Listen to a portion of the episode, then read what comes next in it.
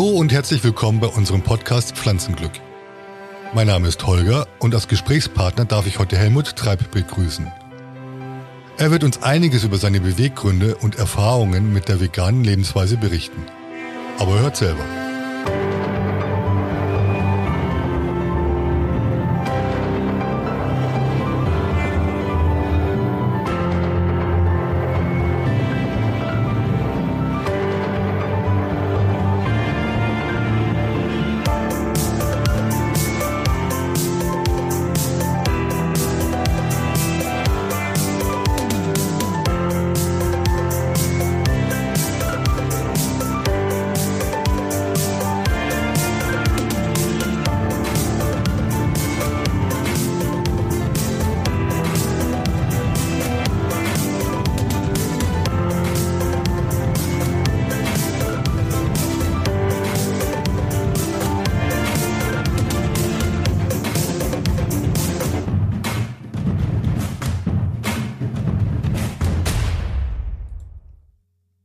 Schön, dass du wieder reinhörst. Heute darf ich für unseren Verein Vegan for Future e.V. diese Folge sprechen. Du findest unsere Podcast-Serie bei allen gängigen Podcast-Anbietern und natürlich auch auf unserer Internetseite www.forfuture-podcast.de. Wir haben aber auch eine eigene Facebook-Seite. Du findest uns auch dort unter forfuture-podcast. Wir freuen uns über jedes Like und deine Kommentare. Heute darf ich einen ganz besonderen Gesprächspartner begrüßen. Helmut Treib aus Buchholz in der Nordheide. Helmut habe ich 2016 bei einer gemeinsamen politischen Aktivität kennen und auch schätzen gelernt. Er ist nicht nur Gründungsmitglied und Vorstandsmitglied unseres Vereins, sondern seit 2021 auch mit mir zusammen Vorsitzender des Vereins Vegan for Future e.V. Helmut ist seit vielen Jahrzehnten ein Aktivist für die Umwelt. Er ist unter anderem Gründungsmitglied von Sea Shepherd Deutschland und hat auch dort im Vorstand mitgearbeitet. Sein ruhiger, unaufgeregter Sachverstand, aber auch seine Ungeduld, wenn die Politik eher abwägt und mit sprachlichen Nebelkerzen von ihrer Untätigkeit ablenkt, zeichnet ihn aus. Ich bin sehr froh, ihn heute bei einem Online-Interview für unseren Podcast begrüßen zu dürfen. Die etwas schlechtere Tonqualität bitte ich zu entschuldigen. Hallo Helmut. Hallo Holger. Ich möchte gleich mit der Tür ins Haus fallen. Uns ist bewusst, dass wir in unserer Generation nicht alle vegan geboren sind. Im völligen Gegensatz, was heute möglich ist. So unterschiedlich wie wir Menschen sind, so unterschiedlich sind die Beweggründe unserer Entscheidung für die pflanzliche Ernährung. Wie bist du vegan geworden? Was war schlussendlich der Auslöser für deine Entscheidung? Das ist eine lange Geschichte mit mehreren verschiedenen Phasen. Ich kann mich erinnern, dass es als Kind eine Zeit gab, in der ich äußerst ungern Fleisch essen wollte. Dazu muss ich allerdings sagen, dass zu Hause bei uns Fleisch meist eher am Wochenende auf den Tisch kam. Weil ich angeblich untergewichtig und zu klein war, wurde ich zweimal mehrere Wochen lang zur Kur geschickt, nach Baden-Württemberg, in die Kinderheilstätte der Caritas nach Bad Buchau am Federsee. Irgendwann danach, ab welchem Zeitpunkt, kann ich mich nicht mehr genau erinnern, habe ich dann wohl wieder normal gegessen, was damals ebenso als normal bezeichnet wurde. Diese Phase dauerte relativ lange. Ich kann mich noch erinnern, es war auf der Busrückreise nach Saarbrücken. Ich war auf einem DGB-Seminar in Berlin, dass ich ganz früh morgens, ich glaube es war circa fünf Uhr, an einer Raststätte ein großes Schnitzel gegessen habe. Das wäre aus heutiger Sicht unvorstellbar für mich. Käse habe ich allerdings nie besonders gern gegessen. Die sogenannte normale Ernährung endete bei mir am 14. August 1993. Ich war damals 36 Jahre. Gesundheitliche Gründe trieben mich zu einer Veränderung. Seit meiner Jugend, ich glaube so um das 16. Lebensjahr, litt ich zunehmend an sehr starkem Heuschnupfen. Es fing im Februar an und dauerte bis in den Herbst. Das ging so weit, dass ich täglich die Höchstdosis an Tabletten nahm, die mich müde machten, die Beschwerden aber trotzdem nicht verschwinden ließen. Im Sommer konnte ich nur mit mehreren Packungen Papiertaschentüchern das Haus verlassen. Die Beschwerden verschlimmerten sich über die Jahre dahingehend, dass wenn im Herbst irgendwann keine Blütenpollen mehr unterwegs waren, der Schnupfen trotzdem weiterging. Es waren Schimmelpilze, wie sich später herausstellte, dafür verantwortlich. Ich bekam auch Asthmaanfälle.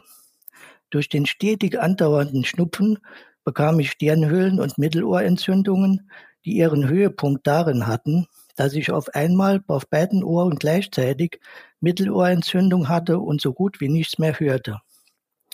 Erst im Herbst des Jahres 1992 ließ ich einen Allergietest durchführen. Ich war, was keine große Überraschung für mich war, gegen ganz viele verschiedene Pollen allergisch und auch gegen Schimmelpilze und Hausstaub. Im gleichen Jahr noch schenkte mir meine Frau ein Buch mit dem Titel Allergien müssen nicht sein.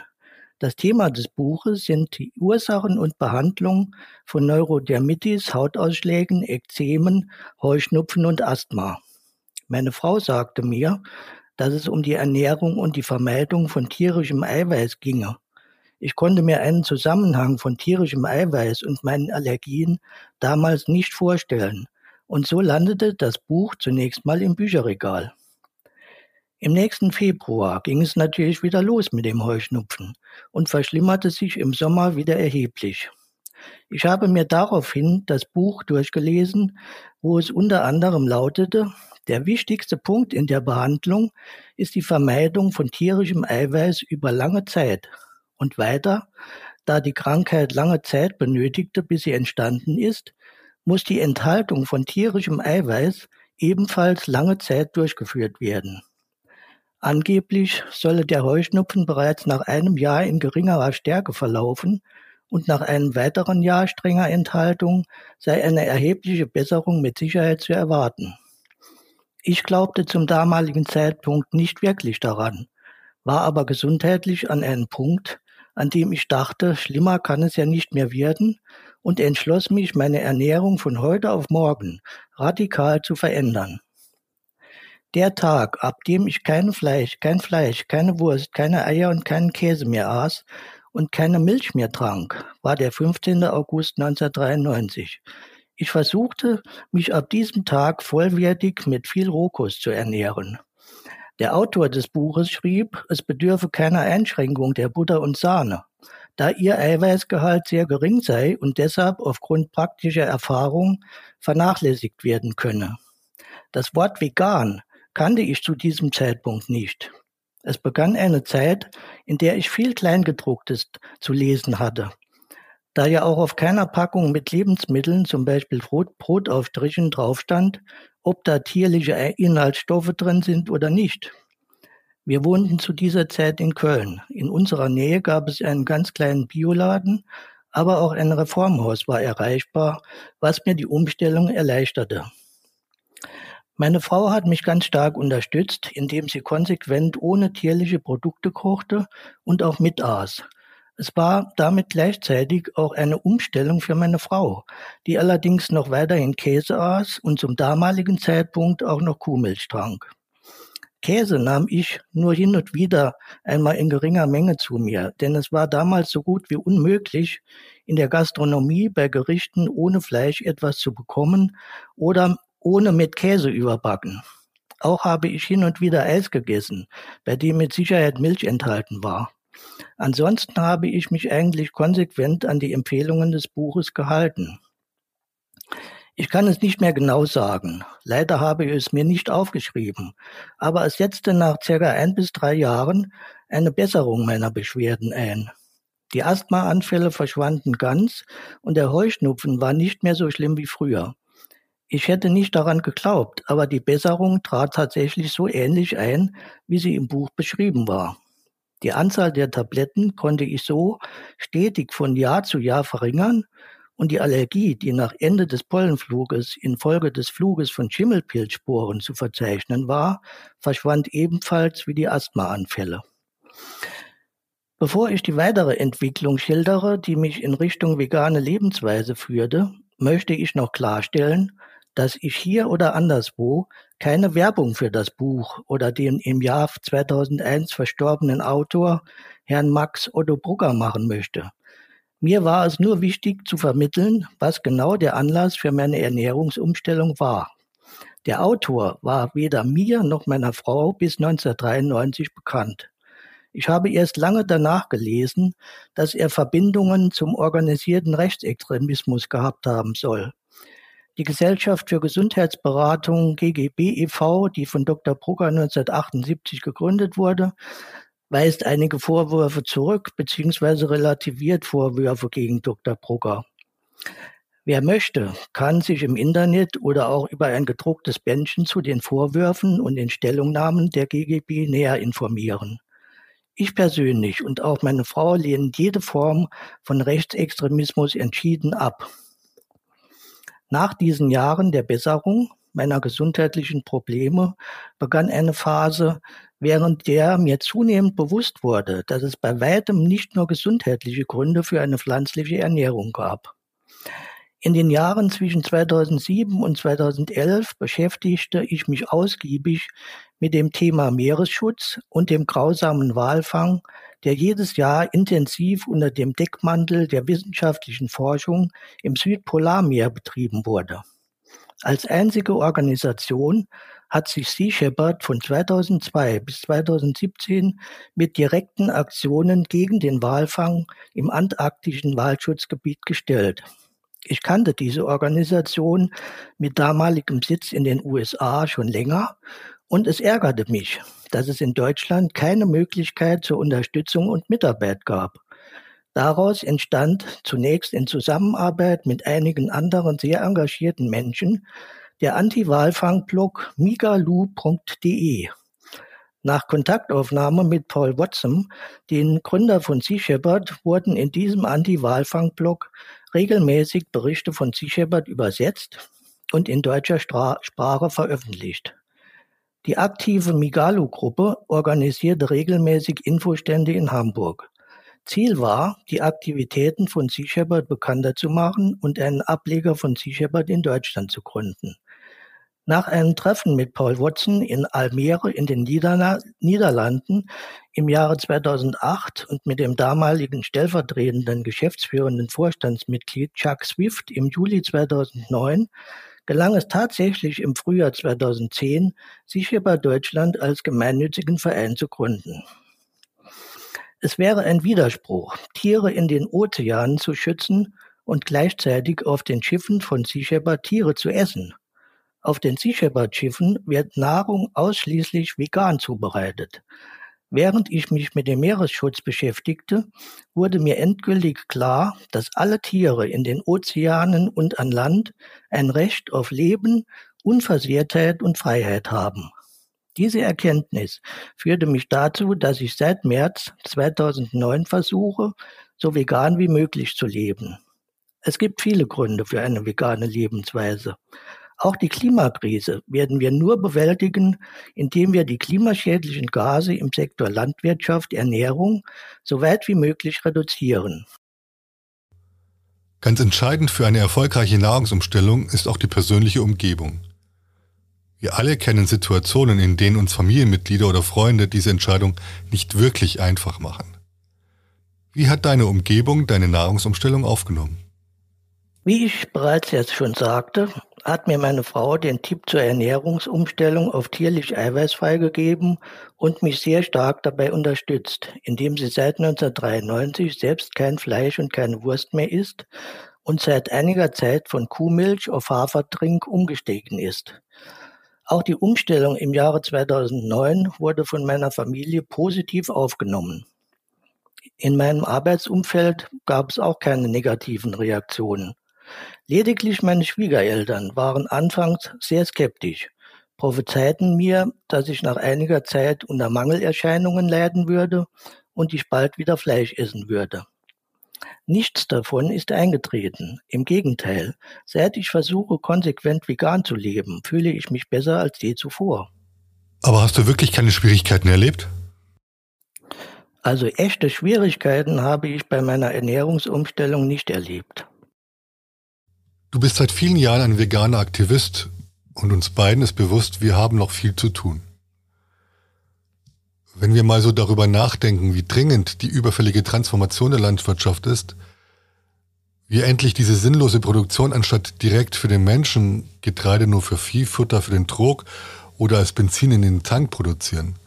Wir verlieren damit in Deutschland über 60 Prozent unseres Getreides und streiten uns gleichzeitig um Mehl und Sonnenblumenöl, weil zu wenig Getreide durch den putinschen Krieg importiert werden kann. Bei allem, was uns so droht, schlage ich mich mit folgender Frage herum. Wie kann die pflanzliche Ernährung zum neuen Normal werden? Alle Menschen, zumindest in Deutschland, Europa und den USA, können jederzeit von heute auf morgen ihre Ernährung umstellen, wenn sie wollen. Der vorher erforderliche Denkprozess verbraucht viel an Energie. Nachdenken ist allerdings nicht die Lieblingsbeschäftigung unseres Gehirns. Das menschliche Gehirn ist im Vergleich zu vielen anderen Organen ein Energiefresser. Obwohl es beim Erwachsenen nur etwa zwei Prozent des Körpergewichts ausmacht, ist es für fast 20 Prozent des Energieverbrauchs des Körpers verantwortlich. Und das im Ruhezustand. Das Grundprinzip des Gehirns ist Energiesparen. Es muss einiges passieren, damit das Gehirn den Energiesparmodus verlässt, der als innerer Schweinehund bezeichnet werden kann. Es geht darum, Gewohnheiten zu ändern, also die Essgewohnheiten. Das Gehirn strebt danach, so viel wie möglich zu routinis routinisieren, sagt Gerhard Roth, Hirnforscher an der Universität Bremen. Allerdings unterscheidet das Gehirn bei der Automatisierung nicht zwischen guten und schlechten Gewohnheiten. Also keine einfache Aufgabe. Ich habe hier auch keine Lösung. Wichtigste Voraussetzung ist allerdings, ich bleibe jetzt mal bei Deutschland, dass die Bundesregierung, aber auch die EU per Gesetz die notwendigen Strukturveränderungen einleitet.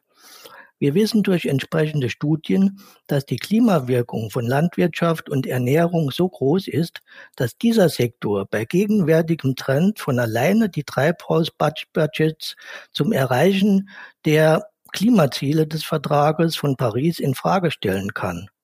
Ohne Ernährungswende bleibt jeder Klimaschutz unzureichend. Die deutliche Reduktion der Tierbestände und des Konsums tierischer Lebensmittel muss Bestandteil jeder Klimapolitik werden. Mögliche Instrumente könnten zum Beispiel sein Ausstiegsprogramm für TierhalterInnen, die ihnen eine Zukunft außerhalb der Tierhaltung geben, das Ende der direkten und indirekten Subventionierung von Tierhaltung, insbesondere durch den Umbau gemein, äh, der gemeinsamen Agrarpolitik der EU und die Förderung bio-veganer Landwirtschaft. Vor kurzem hatte mir meine Tochter einen Einkaufszettel mitgegeben und sie wollte, dass ich für sie Quark besorge.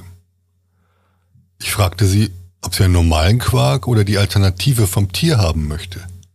Sie wollte natürlich einen pflanzlichen Quark. Nun kann man trefflich darüber sinnieren, was denn in der heutigen Welt schon normal sei, aber wenn wir mal den Gedanken anders denken und die pflanzliche Alternative, zum Beispiel einer Bratwurst aus Erbsenproteinen, als normal ansehen und eher die Bratwurst aus zerkleinerten tierischen Gewebes, dessen Herkunft wir nicht wirklich prüfen können, welche in einem Tierdarm gestopft ist, eben das als nicht normal wahrnehmen, verändert sich schon einiges in unserem Denken. Jetzt gibt es verschiedene Definitionen für ein veganes Leben, wobei ich weiß, dass wir beide eine ganz bestimmte Definition bevorzugen. Helmut, was verstehst du unter einer pflanzlichen Ernährung? Also ich selbst esse kein Fleisch, keinen Käse, keine Eier und keinen Honig, trinke keine Kuhmilch. Ich esse keine Produkte, in denen tierliche Bestandteile enthalten sind oder bei der Herstellung eine Rolle gespielt haben. Es gibt Produkte, zum Beispiel Wein, in denen selbst zwar keine tierlichen Stoffe enthalten sind, bei deren Herstellung allerdings Eiweiß, Eiklar oder Gelatine verwendet wurden. Beim Wein war ich bei meiner Ernährungsumstellung im Jahre 1993 nicht so konsequent. Ich würde heute darauf achten, wenn ich noch Wein trinken würde. Seit meiner Umstellung im Jahre 2009 trinke ich allerdings generell keinen Alkohol mehr. Kurz und knapp, ich versuche so weit wie möglich alle Produkte zu vermeiden, bei denen im Herstellungsprozess Tiere und Menschen ausgebeutet wurden. Das gilt nicht nur für Lebensmittel, sondern auch für Kleidung und andere Produkte. Lieber Helmut, wir sind schon am Ende. Vielen Dank für deine Zeit und deine Ausführungen. Das war wirklich sehr interessant. Du lässt uns zurück mit vielen Gedanken und ich denke, da können wir in Zukunft noch einiges vertiefen. Ja, vielen Dank, Holger. Das war schon für heute. Wir wollten heute ganz bewusst nur das Gespräch senden und nicht noch zusätzlich weitere Themen in dieser Folge besprechen. Das Interview mit Helmut soll für sich alleine stehen.